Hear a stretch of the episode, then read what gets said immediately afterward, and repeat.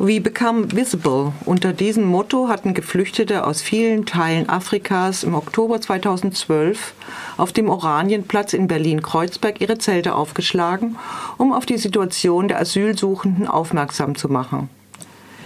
Im März 2014, nach langwierigen Verhandlungen mit dem Senat, die eine wohlwollende Prüfung der 576 Menschen versprach, wurde das Camp geräumt, die Geflüchteten wurden in Schulen, ehemaligen Seniorenheim etc. untergebracht.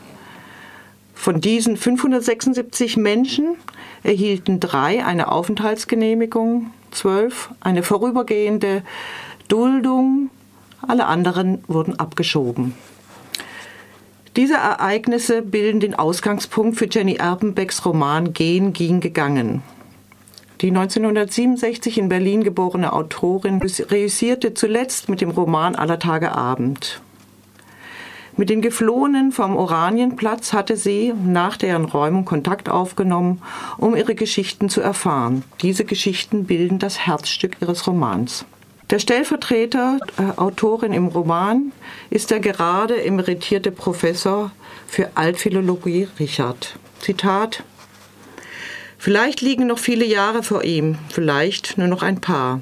Es ist jedenfalls so, dass Richard von jetzt an nicht mehr pünktlich aufstehen muss, um morgens im Institut zu erscheinen. Er hat jetzt einfach nur Zeit.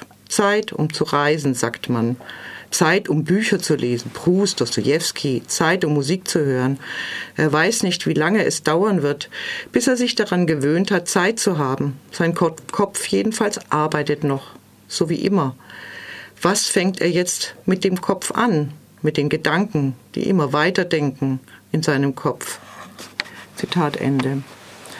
Richard muss sich mit einem Alltag, in dem die gewohnten Strukturen fehlen, auseinandersetzen. Die Zeit wird zur Last. Er muss aufpassen, dass er nicht irre wird an ihr.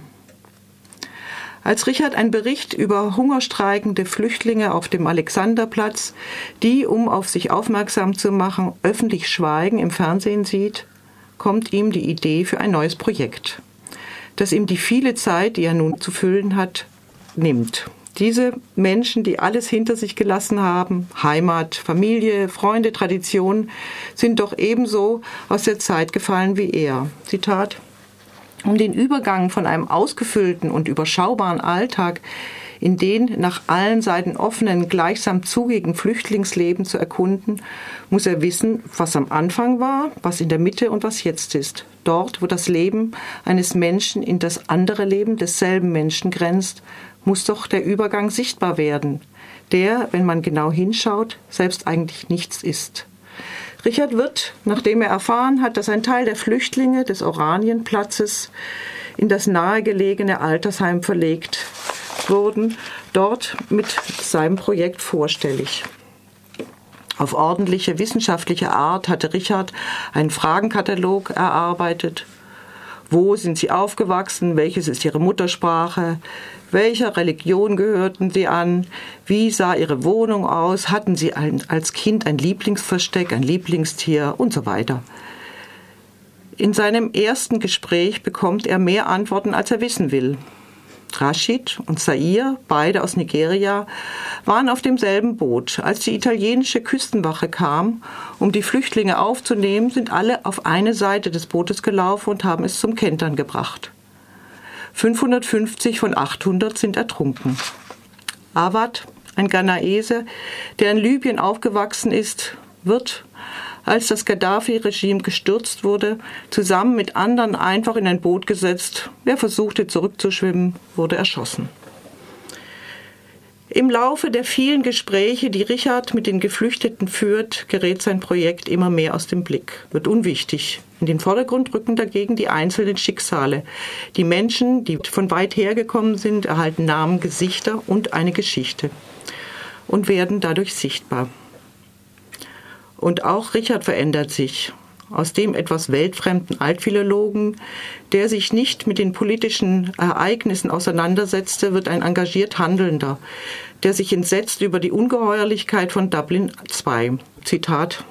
Es geht in dieser Verordnung gar nicht darum zu klären, ob diese Männer Kriegsopfer sind. Zuständig für den Inhalt ihrer Geschichte ist einzig das Land, in dem sie zum ersten Mal europäischen Boden betreten haben. Nur dort dürfen sie um Asyl bitten, nirgends sonst. Mit Dublin II hat sich jedes europäische Land, das keine Mittelmeerküste besitzt, das Recht erkauft, die Flüchtlinge, die übers Mittelmeer kommen, nicht zuhören zu müssen. Ein sogenannter Asylbetrüger ist also auch jemand, der eine wahre Geschichte dort erzählt, wo man sie nicht hören muss. Zitat Ende. Wohin geht ein Mensch, wenn er nicht weiß, wohin er gehen soll? Das ist das zentrale Thema dieses Romans. Eindrücklich wird die Situation der Menschen geschildert, die alles verloren haben und deren Hoffnung auf eine Zukunft von der deutschen Bürokratie scheitert. Jenny Erbenbeck bezog sich mit ihrem Roman Gehen, Gegen, Gegangen auf die Ereignisse der Räumung des Oranienplatzes von 2014. Mit annähernd einer Million Flüchtlinge im Jahr 2015 ist das Buch hochaktuell und unbedingt lesenswert.